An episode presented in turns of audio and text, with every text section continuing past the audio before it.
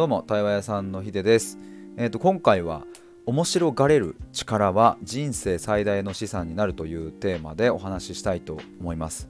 あの、まあ、ちょっと毛色がいつもと違うタイトルかもしれませんがこれはあの今日僕が日中にですねあのコラボライブをやったんですけれどもそこでちょっと出てきた話であの山田さんという方と話したんですけれどもちょっと概要欄にリンクを貼っておくのでよかったら飛んで聞いていただきたいんですが、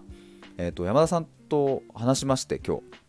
でいや実はこの山田さんとはあの大学生の時僕がね大学生3年か4年ぐらいの時に出会ってそっからの付き合いなのであのもうかれこれ5年になるんですけれど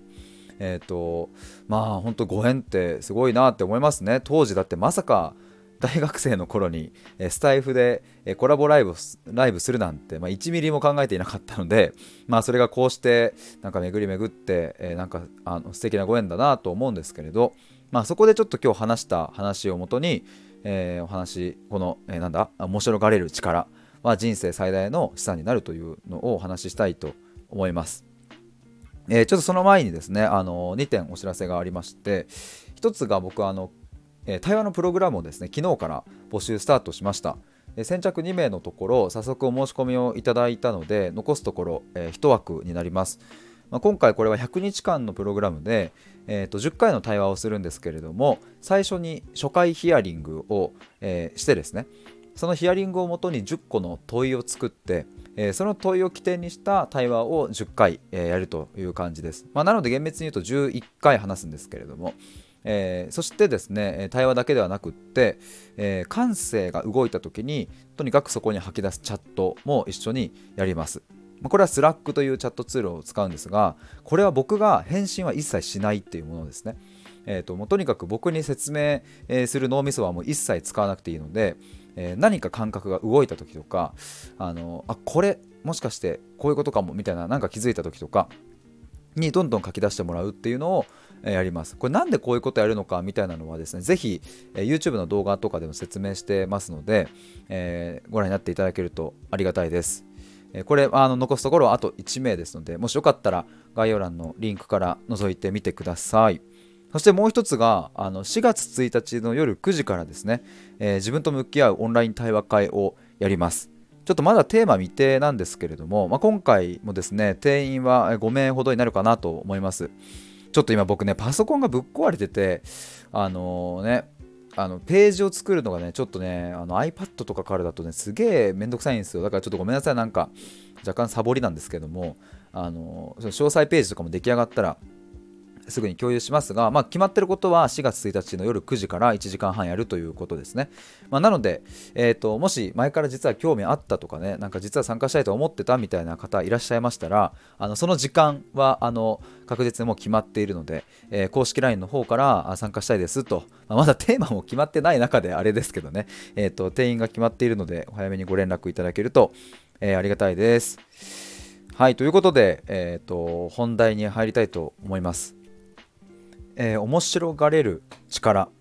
が、えー、人生最大の資産になるという話なんですけれどもあのー、まあ、これ何かっていうとですねまあ結論から言うと、まあ、あの自分でえーと、自分のこう物の見方世界の捉え方解釈、えー、みたいなものをその力をつけていけばいくほど、まあ、つまりいろんな、え、多岐にわたるうんと見方いろんな種類でいろんな方向で見れていろんな解釈ができればできるほど、まあ、それって人生にとって最も、え、大きな資産になるという、えー、じゃないかってそんな話ですね。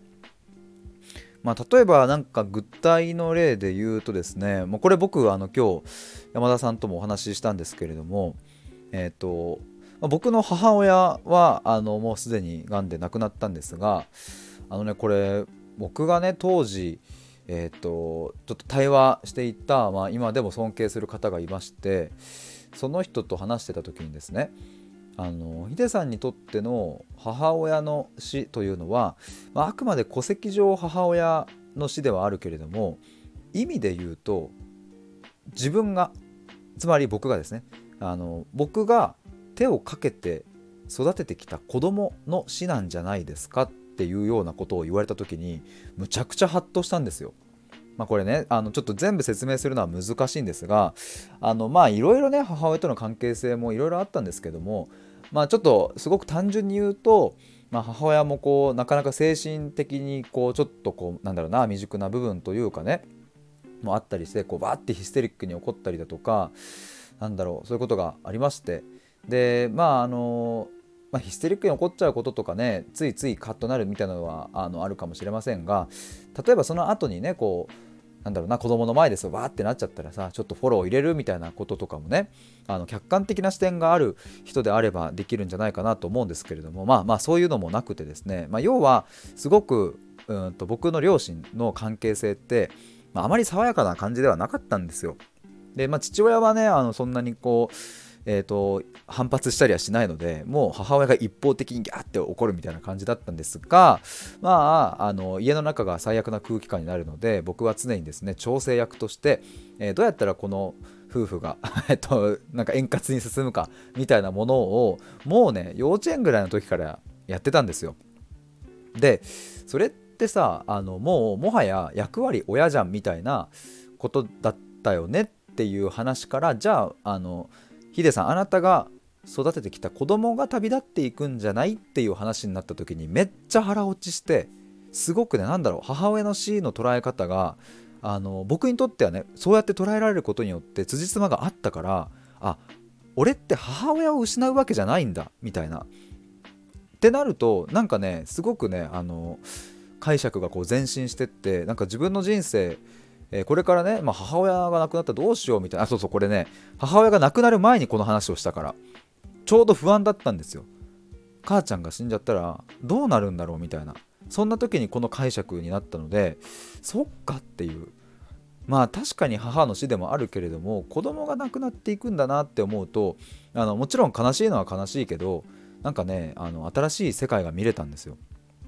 すいません。まああのそうそうそういう意味合いですね。面白がれる力っていうのは自分の身に降りかかるいろんなまあ出来事嫌なことも、えー、辛いことも、まあ、いいことも嬉しいことも全部ですね。そういうのを自分の、うん、解釈でえ面白がっていける、まあ、ここで言う面白いっていうのはわ楽しいみたいなそういう面白いだけじゃなくって、まあ、興味深いとかねあと意味あるものに変換できるとか、まあ、そういう意味での面白がれる力っていう風な表現ですけれどもこれって人生最大の資産になるよねっていう話です。であのこれも確かコラボライブ中にお話ししたと思うんですけれどもこの面白がれる力、まあ、要は自分でこう自分の見方をですね解釈を、えー、よりこう幅を広げてって深さをもどんどん深くしていってっていうこの面白がれる力っていうのは一度身につけたらあのもう廃れないというか、えーと自転車と同じだっていうのがなんか僕の感覚ですね。皆さんもあの自転車ってね最初全然乗れなかったと思うんですよ。でも転んで転んでなんとか一生懸命頑張ったらついにまっすぐ走れてでも最初カーブは曲がれない。でもだんだんだんだん練習していくとカーブ曲がれるようになって。で気づいたらもう絶対転ばないじゃないですか。段差でもない限りあの自転車ってね自ら転ぶ方が難しいとかもうそんなことしないですよね。絶対転ばないじゃないですか。一回覚えちゃったら。多分あのなんだろう足さえ悪くなんなければ100歳になっても自転車って乗れると思うんですよね。でなんか面白がれる力ってもうこれと本当に、え、イコールだなと思って。僕はそうやって、えーと、母親の死っていうのを、うん、今言ったね子供の死。自分が手をかけて育ててきた子供の死なのではないかっていう解釈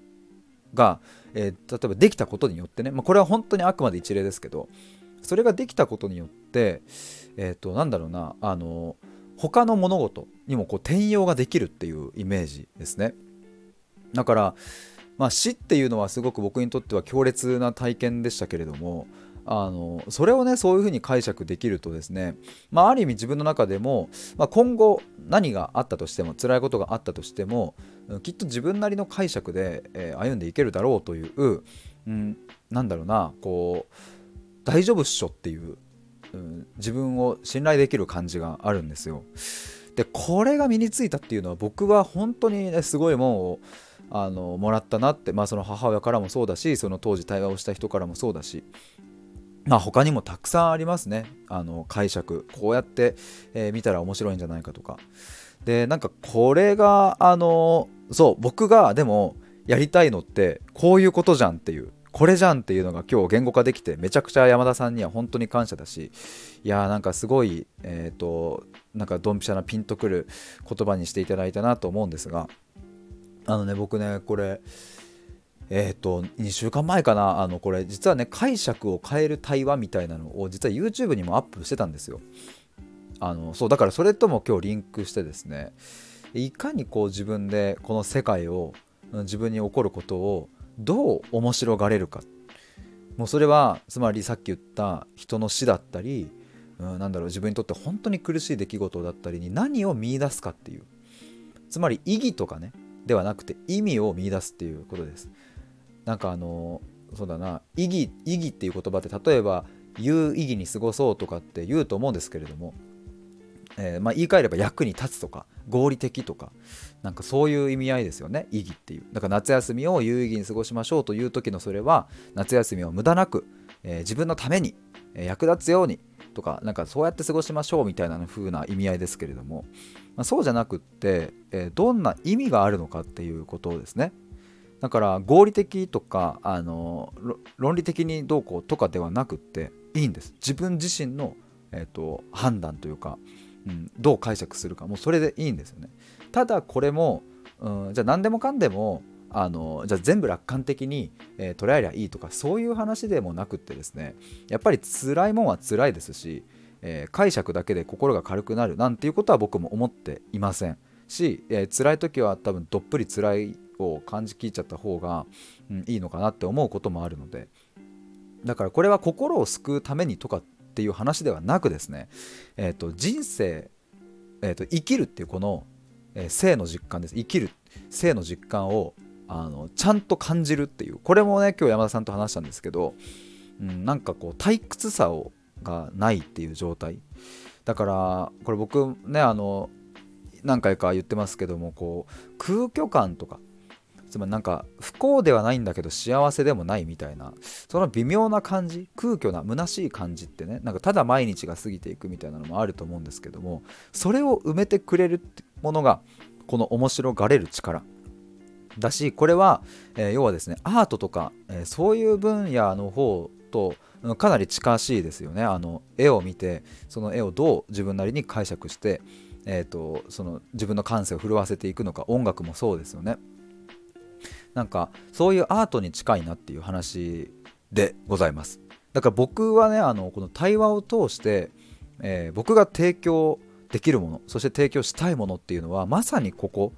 面白がれる力だなとも思いました。だから僕の対話の一つの価値としてはここですね。だから何かをこう解決するとか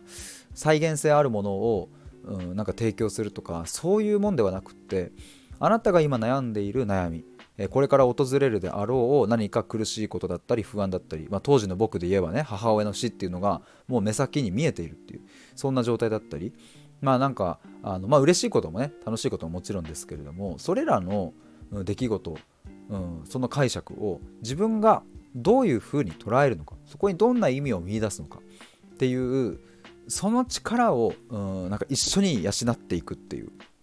まあ、これが一つ僕の対話における特徴的な部分だし、えー、と他と圧倒的に差別化できるところだなというふうに思いました。ちなみにねこれなんかあの僕もまだ詳しくないんですけど、えー、とシーダモデルっていうえっ、とねアルファベットの SEDA を取ってシーダって読むらしいんですけどもそのシーダモデルっていうところもちょっとあの今日山田さんからお話聞いてね、えー、そういうものもちょっと元になった話です。まあ、これねあの4象限、まあ、あの縦軸と横軸で4つにこう分解してるよく見るような図であの説明されてるのであのそうこれで言うと,、えーと、右上のアートの部分みたいなあの説明したいんですけどもちょっとねあの動画とかじゃなくて難しいのであのもしよかったらですねシーダモデルっていう風にあに検索してみてください。あのそうすると画像が出てきます。であのそうそうアートとサイエンスとかよくねあの対になってえーと、説明されたりするとは思うんですけども、まあ、サイエンスはねあのどちらかというとこう機能的価値。だけどこうアートは意味的価値みたいな、まあ、そうこの辺ねちょっとねあのそうせっかく今日山田さんから聞いたからあの僕なりにももっとこう深めてですねいろいろ話したいなと思うんですけれどもちょっとここはまたお預けということでぜひ皆さんも調べてみてください。シーダモデル。というか、あれだな、あの概要欄にリンク貼っておきます。はい、覗いてみてください。えー、ということで、今回は、えー、面白がれる力は人生最大の資産になるというテーマでお話しいたしました。えー、ということで、以上です。最後まで聞いてくださりありがとうございます。バイバーイ。